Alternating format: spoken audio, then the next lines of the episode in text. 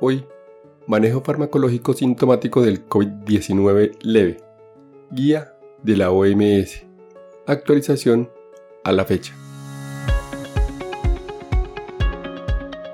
Este es un podcast en el que desde el ojo de la ciencia aprenderemos del coronavirus y de la enfermedad COVID-19. Es una producción de medicina en una página. Dirección y conducción, Jarvis García.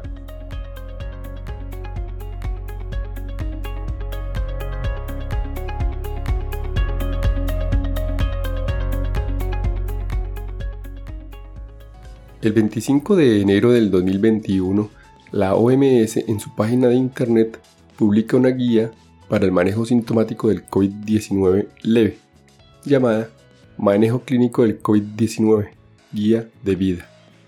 Un documento de 81 páginas.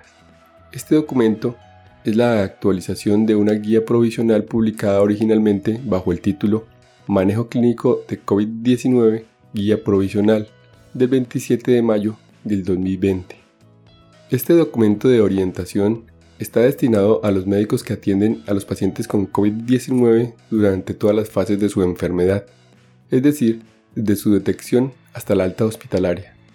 Esta actualización se ha ampliado para satisfacer las necesidades de los médicos de primera línea y promueve un enfoque multidisciplinario para la atención de pacientes con COVID-19, incluidos aquellos con enfermedad leve moderada, grave y crítica.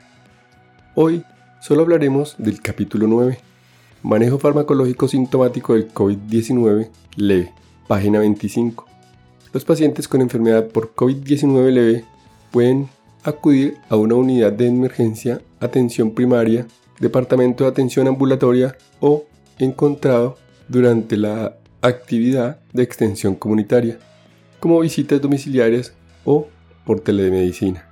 Ahora entraremos en tema con las cuatro recomendaciones. Primera, recomendamos que los pacientes con COVID-19 leve, sospechado o confirmado sean aislados para contener la transmisión del virus de acuerdo con la vía de atención COVID-19 establecida. Esto puede hacerse en un centro de salud destinado a COVID-19, centro comunitario o en el hogar. Auto-aislamiento. Observaciones. 1. En áreas con otras infecciones endémicas que causan fiebre, como malaria, dengue, etc., los pacientes deben ser evaluados y tratados para esas infecciones endémicas según los protocolos de rutina independientemente de la presencia de signos y síntomas respiratorios. La coinfección con COVID-19 puede ocurrir. 2. La decisión de monitorear un caso sospechoso con COVID-19 leve en un centro de salud centro comunitario o en el hogar debe hacerse en cada caso individual según la vía de atención local COVID-19. Además, esta decisión puede depender de la presentación clínica, el requisito de apoyo atención, factores de riesgo potenciales de enfermedad grave y afecciones en el hogar, incluida la presencia de personas vulnerables en el hogar. 3. Si se maneja en casa en autoaislamiento, Consulte la guía de la OMS sobre atención domiciliaria para pacientes con COVID-19 que se presenta con síntomas leves y manejo de sus contactos. Segunda, recomendamos que los pacientes con COVID-19 leve reciban un tratamiento sintomático como antipiréticos para la fiebre y el dolor, nutrición adecuada y rehidratación adecuada. Observaciones.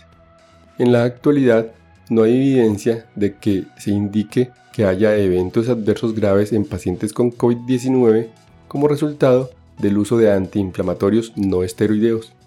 Por ejemplo, acetaminofén, naproxeno, ibuprofeno, diclofenaco, meloxicam, piroxicam, nimesulide, etc. Tercera, recomendamos aconsejar a los pacientes con COVID-19 leve sobre los signos y síntomas de las complicaciones que deben impulsar la atención a urgencias. Observación. Los pacientes con factores de riesgo de enfermedad grave deben ser controlados de cerca, dado el posible riesgo de deterioro.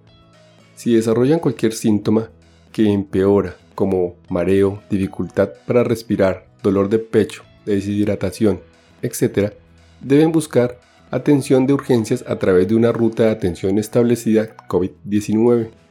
Los cuidadores de niños con COVID-19 leve deben vigilar los signos y síntomas de deterioro que requieren una reevaluación urgente.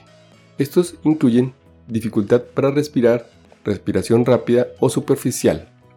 Para bebés, gruñidos, incapacidad para amamantar, labios o cara azules, dolor o presión en el pecho, nueva confusión, incapacidad para despertar, no interactuar cuando está despierto y la incapacidad para beber o retener líquidos. Considerar plataformas de entrega alternativas como equipos de extensión a domicilio, telefónicos, de telemedicina o comunitarios para ayudar con el seguimiento. Cuarta, recomendamos que no se utilice terapia con antibióticos o profilaxis con pacientes COVID-19 leve. Observación. Se debe desalentar el uso generalizado de antibióticos, ya que su uso puede conducir a una mayor resistencia bacteriana, lo que afectará la carga de enfermedad y muertes en una población durante la pandemia de COVID-19 y más allá. Y hasta aquí el episodio de hoy. No olviden pasar por la descripción donde dejo los links para mejor revisión del tema. Chao, chao. Recuerden, pensando en el coronavirus, al enemigo es mejor conocerlo para acabar, acabar, acabar, acabar.